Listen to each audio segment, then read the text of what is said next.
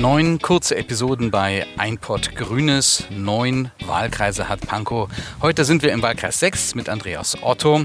Du bist kein Neuling, Andreas. Du warst schon mal bei Ein Pott Grünes. Wir sprachen mit dir zu 30 Jahren Mauerfall 2019. Vielleicht erinnerst du dich noch?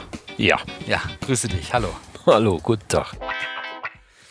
Ja, ich stelle dich kurz vor. Du bist ja gebürtiger Templiner, Jahrgang 1962 und Abgeordneter von Bündnis 90 Die Grünen im Berliner Abgeordnetenhaus schon seit 2006, also politisch gesehen ein alter Hase.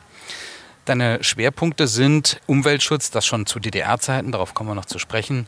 Außerdem Bau- und Wohnungspolitik, du bist ja auch baupolitischer Sprecher der Fraktion, richtig? Ja. Mhm. Haushalt, Europa, Medien, das Verhältnis zwischen Berlin und Brandenburg und letztlich die Aufarbeitung der DDR-Vergangenheit. Man könnte sagen, du hast sehr disparate Interessen. Das stimmt. Das, das ist aber bei den meisten Abgeordneten so. Die haben so ein Spezialfeld und dann noch so daneben so ein paar B- oder C-Themen und das ist auch eine gute Mischung. Mhm. Du hast mal äh, online angegeben, dein Lieblingsplatz sei der Arnimplatz. Wir treffen uns jetzt aber im Mauerpark, im neuen Mauerpark, äh, in Sichtweite des Jahn-Sportparks. Warum hier? Warum hier? Der, der Arni-Platz ist tatsächlich mein Lieblingsplatz äh, im Wahlkreis. Den gibt es schon über 100 Jahre. Der ist schon immer da eigentlich. Aber das hier ist äh, der Mauerpark und der ist erst in den letzten 20 Jahren entstanden. Und gerade im letzten Jahr, also 2020, ist dieser neue Teil, in dem wir jetzt sitzen, fertig geworden. Mhm. Und das ist so ein, ja, das ist eigentlich so ein Traum, der in Erfüllung gegangen ist. Wir haben Anfang der 90er Jahre, als die Mauer weg war, überlegt, da war ich in Prenzlauer Berg in der Bezirksversammlung, was kann man hier machen? Und da ist die Idee entstanden, wir machen einen Park. Also da, wo der Todesstreifen war, wo geharkte Sandflächen waren, wo auch ja, geschossen wurde, da machen wir diesen Park. Und der ist jetzt vollendet. Wunderbar. Und das ist so ein bisschen der Blick nach hinten und der Blick nach vorne ist. Hier gleich nebenan ist der Jahn-Sportpark und das ist ein großes Thema im Augenblick.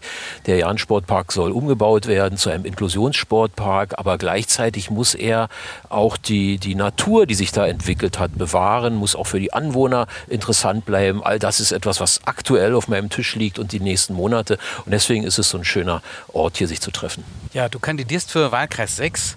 Das ist so ein kleinerer, dichter, komprimierter Wahlkreis, dass man ihn schon mit Straßennamen äh, umreißen muss. Schönhauser Allee, Prenzlauer Allee, S-Bahn-Trasse, Danziger Straße bis Eberswalder Straße. Und du trittst hier auch schon zum wiederholten Mal an. Du hast schon mehrfach das Direktmandat geholt. Stand für dich eigentlich außer Frage, noch einmal anzutreten? Das muss man sich immer wieder überlegen. Also wenn eine Wahl ansteht, äh, dann überlege ich mir das. Ähm, eine Kandidatur ist eine schöne Sache, äh, Abgeordneter sein ist auch eine schöne Sache, aber es ist natürlich auch ein ziemlich harter Job. Man hat äh, viel Zeit, die man da investieren muss, ist ein tagelang in irgendwelchen Gremiensitzungen, aber kann auch äh, was erreichen. Und ich habe äh, zehn Jahre in der Opposition gearbeitet im Abgeordnetenhaus und jetzt fünf Jahre in einer Regierungskoalition und in den fünf Jahren ist auch einiges entstanden, aber eigentlich, ich bin ein ungeduldiger Typ. Es ist, ja, es ist noch so viel offen, noch so viel zu tun. Fühlt sich noch deswegen, unvollendet an, sozusagen. Genau, deswegen mhm. möchte ich da noch weitermachen. Okay. Was sind denn deine großen Ziele in den kommenden Jahren? Und mit welchen konkreten Schritten willst du sie, ich sag mal, ab Tag 1 der neuen Legislaturperiode erreichen? Wir haben hoffentlich eine, wieder eine Regierungsbeteiligung. Wir wollen ja auch Erster werden sogar mit Bettina Jarasch im Roten Rathaus. Aber das muss man erstmal schaffen. Und äh, was wir jetzt äh, nebenbei vorbereiten, ist natürlich, was man in Koalitionsverhandlungen dann äh, besprechen, diskutieren und vereinbaren kann mit anderen Parteien. Und äh, wenn es dann losgeht, das große Thema in diesem Jahr und ja eigentlich schon sehr lange bei uns in der Partei ist natürlich der Klimaschutz, die Klimaanpassung der Stadt an das, was sich verändert. Und da gibt es so viel zu tun. Und gerade der Bausektor, mit dem ich mich beschäftige, der ist ja für ungefähr 40 Prozent der CO2-Emissionen verantwortlich.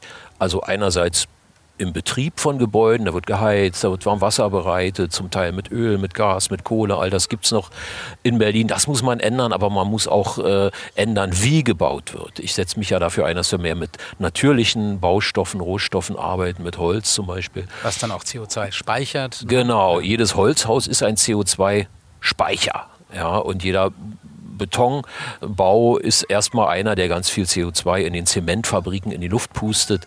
Und das ist so ein radikaler Wandel und da möchte ich dran mittun. Das ist also ein Thema. Und dann gibt es natürlich hier im Wahlkreis noch mehr Themen. Verkehrsberuhigung, äh, da sind wir ein bisschen weitergekommen mit den Fahrradstreifen auf der Danziger zum Beispiel. Aber da ist noch so viel zu tun äh, und auch daran möchte ich mitwirken. Mhm. Ich komme nochmal zur Baupolitik zurück. Ich glaube, den meisten ist das gar nicht so bewusst, äh, welchen Beitrag Bauen zum Klimaschutz oder Baupolitik, vernünftige Baupolitik zum Klimaschutz beitragen kann. Ist das ein unterschätzter Zusammenhang deiner Meinung nach? das ist unterschätzt und zu wenig bekannt in der Öffentlichkeit. Also wenn man über Klimaschutz spricht, da gibt es immer Leute, die, die reden sehr viel über die Verkehrspolitik, weil das ist irgendwie auch dichter dran scheinbar. Und dann gibt es das Thema Energieerzeugung, Kraftwerke, Kohlekraftwerke abschalten. Das ist irgendwie eine griffige Sache. Aber äh, was mit Gebäuden geändert werden muss, angefangen von der Frage, wo kommt das Warmwasser her, die Heizung, aber eben auch wie viel graue Energie, sagen wir, steckt da drin in so einem Gebäude. Das ist viel zu wenig bekannt. Das lernt man auch nicht in der Schule, sondern das ist eine Bildungsaufgabe und eine Veränderungsaufgabe und die ist noch in weiten Teilen vor uns. Bauen heißt ja auch äh, Wohnen, Wohnraum schaffen, der entweder als Eigentum oder als Miete genutzt wird. Äh, große Diskussionen, äh, Mietendeckel. Wohnen, Mieten und Milieuschutz gehört ja auch zu deinen äh, Bereichen. Ähm, was braucht Berlin in Zukunft da? Wir haben in der Koalition schon in jetzt in den fünf Jahren so ein Motto erarbeitet, das hieß, äh, wir wollen mehr Wohnungen bauen, also Neubau machen. Wir wollen Wohnungen ankaufen für die öffentliche Hand, insbesondere damit da Leute mit wenig Geld wohnen können. Und äh, wir wollen regulieren, das war das Stichwort Mietendeckel. Dieses Projekt Mietendeckel ist nicht gelungen. Da fordern wir jetzt und hoffen auch auf eine neue Bundesregierung, die beim Mietrecht ein paar Sachen verbessert, was dann auch für alle gelten würde. Also das sind so die drei äh, Werkzeuge und die kommen natürlich alle drei auch im, in meinem Wahlkreis vor.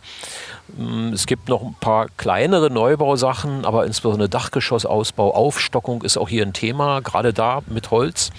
Mit dem Kaufen ist es so, wir haben hier Milieuschutzgebiete, mehrere und da gilt das Vorkaufsrecht. Das heißt, da kann man als Kommune, wenn ein Haus verkauft wird, sagen, ey, Moment mal, du musst als Neuerwerber äh, uns versichern, dass du die sozialen Ziele, die der Bezirk und das Land Berlin sich auf die Fahne geschrieben haben, dass die auch eingehalten werden in deinem neuen Haus. Und wenn die das dann nicht machen, dann kann man sagen, nee, dann kaufen wir das Haus lieber. Und das ist in meinem Wahlkreis in mehreren Fällen passiert. Zuletzt in der Schönhauser Allee 135 zusammen mit der Genossenschaft Bremer Höhe haben die Leute, die da wohnen, Jahren das Haus äh, erworben. Das Bezirksamt hat dieses Vorkaufsrecht ausgeübt. Eine wunderbare Sache. Ich bin da ein paar Mal gewesen, habe die unterstützt. Und das ist schon schön zu sehen, wie Leute ihr, ja, auch ihr Wohnschicksal in die, in die eigenen Hände nehmen äh, und für was äh, streiten und brennen. Also das ist ein Riesenthema natürlich im Bezirk und in Berlin insgesamt. Wenden wir uns mal deiner Vergangenheit zu. Du bist ja DDR-Bürger gewesen. Die DDR-Vergangenheit hat dich auch geprägt. Und wenn ich das aus unserer früheren Folge, die wir mit dir hatten, noch richtig erinnere, auch zu den Grünen gebracht. Wie wichtig ist heute für dich noch die Aufarbeitung der DDR-Vergangenheit? Die ist sehr wichtig. Ich hätte das vor ein paar Jahren auch nicht gedacht, dass es äh, auch 30 Jahre nach der friedlichen Revolution, nach der Wiedervereinigung noch so ein großes Thema ist. Wir waren mit Bettina Jarasch zusammen in, der, äh, in Lichtenberg, in der ehemaligen Stasi-Zentrale. Und das ist ja, ein grauer Ort, wo nicht viel passiert ist, viel Leerstand und so. Und wir wollen, dass dann ein Gedenkort, ein Bildungsort, aber auch ein Ort, wo, wo Kultur und Leben einzieht, äh, ist. Und das, das haben wir in den letzten fünf Jahren nicht äh, viel voranbringen können. Auch daran will ich noch weiter mitarbeiten. Das ist so, wenn man über Orte spricht, aber es geht auch um die, um die Menschen. Wir haben ja aktuell eine Diskussion, wie ist das eigentlich? Warum sind so wenig Ostdeutsche in irgendwelchen Positionen? Wie kommt das? Wie ist die materielle Ungleichheit, Ost und West, die ganze Frage, wer, wer erbt eigentlich was und wer erbt nichts und wie, wie wirkt sich das aus, bis hin zu der Frage, warum ist in manchen Gegenden in Ostdeutschland mehr äh, Rechtsradikalismus. All das sind Fragen, wo, wo man merkt, es gibt Unterschiede, die aber auch nicht immer einfach zu sehen und einfach zu diskutieren sind. Und da bin ich dabei, äh, sowas zu besprechen und äh, bin eigentlich froh, dass wir im Moment so ein bisschen eine Diskussion haben, die sich, ja, die sich wiederbelebt hat. Weil auch gerade junge Menschen, die vielleicht 1990 geboren sind, feststellen, mh, hm, irgendwas ist anders. Es gibt verschiedene Menschen, gibt verschiedene Biografien, verschiedene Hintergrund. Also das ist nach 30 Jahren nicht weg, was mich einerseits erstaunt, andererseits aber äh, ist es so und da muss man mit umgehen. Mhm. Ja, du machst Wahlkampf, du bist sicherlich auch erreichbar für alle, die dich wählen wollen oder dich etwas fragen wollen oder dich vielleicht auch im Wahlkampf unterstützen äh, möchten. Wie kann man dich denn erreichen? Also wer meine Handynummer hat, ruft an und da die äh, die hat da, ja nicht jeder. Ne? Ich habe doch, ich habe eine veröffentlicht. Äh, auf meinem Faltblatt steht eine drauf. Da kann man anrufen oder Nachrichten hinschicken äh, und wird zurückgerufen. Mhm. Aber ich bin aktiver Twitterer. Also wer mir auf Twitter folgt, der kann mich jederzeit erreichen. Aber natürlich auch eine E-Mail schreiben und alles andere. Wie und ist dein Twitter-Name? Hm, Otto direkt, Otto direkt. Mit Unterstrich dazwischen. Mhm. Und ich habe eine Internetseite, die heißt auch Otto direkt, allerdings mit einem Bindestrich. Das hat technische Gründe.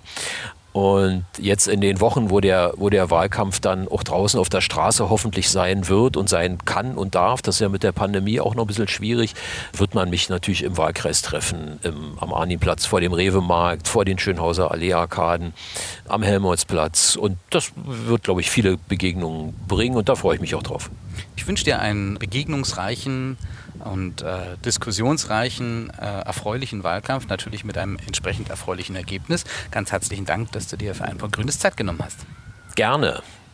Ich freue mich immer, wenn ich so Fragen gestellt kriege und, und auch hoffe, die Antwort weiß. Und die Antwort weiß und hoffe, das hören sich ein paar Leute an und äh, nach der Wahl machen wir vielleicht das nächste Gespräch. Also vielen Dank, Andreas. Gerne. Tschüss. Tschüss.